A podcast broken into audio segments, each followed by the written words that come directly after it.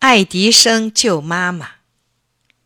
有一天，爱迪生吃过中饭，就像往常一样，一头钻进他的小实验室里去，直到天黑才一蹦一跳的回家去。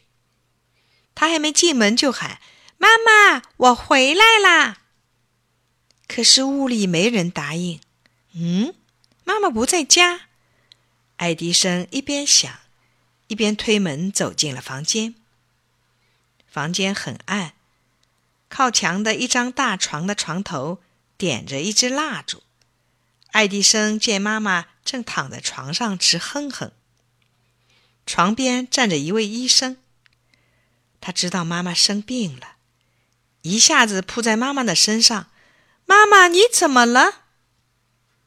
医生对爱迪生说：“听着，孩子。”你妈妈生病了，而且还很重呢。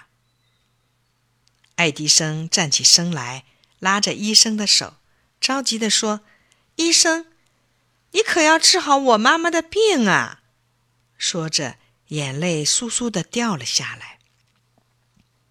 妈妈用手抚摸着爱迪生的头，轻轻地说：“孩子，妈妈的病会好起来的，你不要着急。”也不要为难这位医生了，他也很着急呢。医生说：“最保险的办法就是马上开刀。”可是现在房间里面这么黑，怎么能开刀呢？妈妈说：“医生，那就等明天再说吧。”医生说：“不行，等到明天对你有危险。”爱迪生。害怕他哭出声来。您开您的刀好了，医生，我用手拿着蜡烛为您照亮。医生为难了，不行，万一蜡烛的油滴到伤口上，这可麻烦了。再说，几根蜡烛的光线还不够亮啊，怎么办？怎么办？爱迪生用牙齿咬着自己的小手指，他想啊想啊，忽然他眼光一闪，说：“我有办法了！”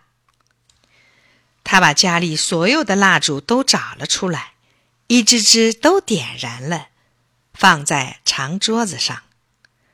妈妈和医生都愣住了，不知道爱迪生要搞什么名堂。爱迪生。又把大衣柜上的镜子拆了下来，对医生说：“医生，麻烦你，请帮我把这面镜子抬到那张桌子上去。”医生不知道爱迪生要变什么戏法，帮助他把镜子抬到了长桌子上，安放在那些燃烧着的蜡烛后面。这一下，蜡烛把房间照得亮堂堂的了。爱迪生说。医生，这亮度够了吧？